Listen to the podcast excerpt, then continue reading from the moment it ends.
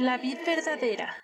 Ministerio sin paredes. Presenta. Bocaditos de sabiduría. Esta escritura inspirada por Dios es útil para enseñar, para censurar, para rectificar las cosas y para educar de acuerdo con lo que está bien, a fin de que el hombre de Dios esté perfectamente capacitado y completamente preparado para realizar todo tipo de buenas obras. Esfuérzate y sé valiente. No tengas miedo ni te desanimes, porque el Señor tu Dios está contigo donde quiera que vayas. Sí, donde, quiera, que vayas. Todo lo que estos pequeños audios te revelarán pueden transformar tu vida. Escúchalos diariamente con atención, Bocaditos de sabiduría. que te hacen crecer cada día. Mi vida es un milagro de amor. Me atrajiste con tus buenas, Señor. Cuando más perdido estaba.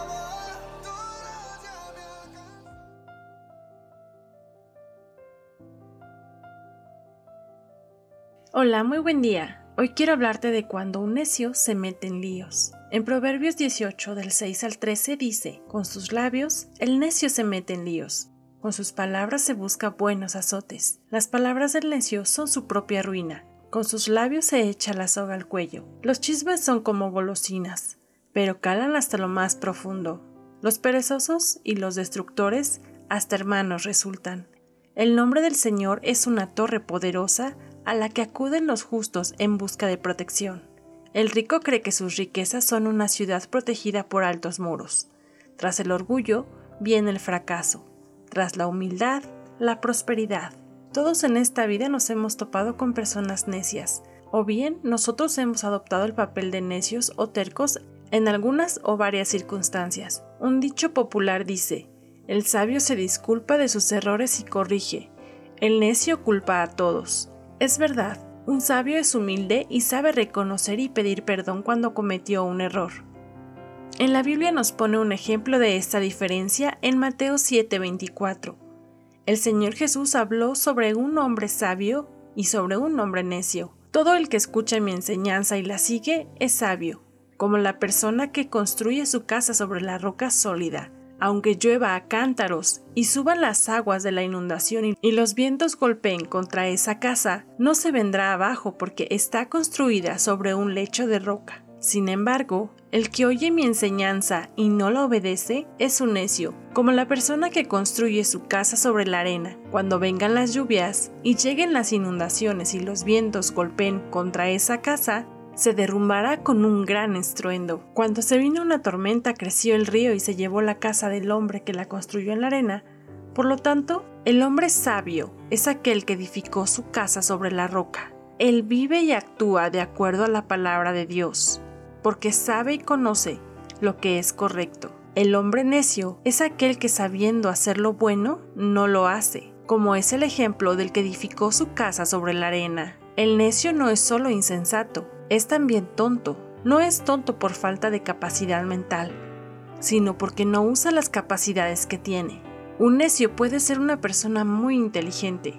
No es porque no pueda pensar o razonar, sino porque piensa y razona, pero lo hace de manera inadecuada. El sabio Salomón dice lo siguiente acerca de los necios.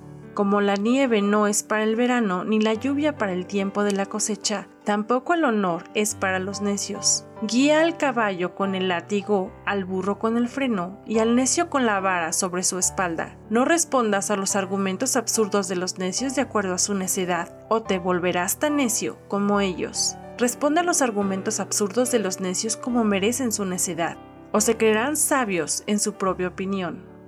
Confiarle a un necio que lleve un mensaje es como cortarse los pies o tomar veneno. Un proverbio en boca de un necio es tan inútil como una pierna paralizada.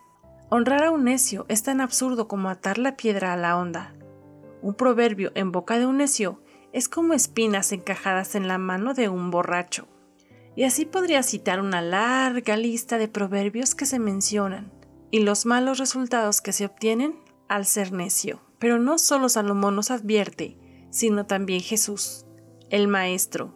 Él nos enseña las ventajas de poner en práctica su palabra diciendo que aunque vengan las tormentas, permaneceremos si edificamos nuestra casa sobre la roca, es decir, si obedecemos la palabra de Dios, y que el no obedecer la palabra de Dios, aun conociéndola, es como edificar nuestra casa sobre la arena, entonces nos convertimos en necios y nos metemos en líos. Oremos. Dios, ayúdanos a que tus palabras permanezcan en nuestro corazón para edificar nuestras vidas sobre la roca. Gracias por ayudarnos a mantenernos firmes en las tormentas que nos acechan. Danos fuerza y sabiduría para saber pelear las batallas y salir victoriosos. Amén. Gracias por acompañarnos en una emisión más de Bocaditos de Sabiduría.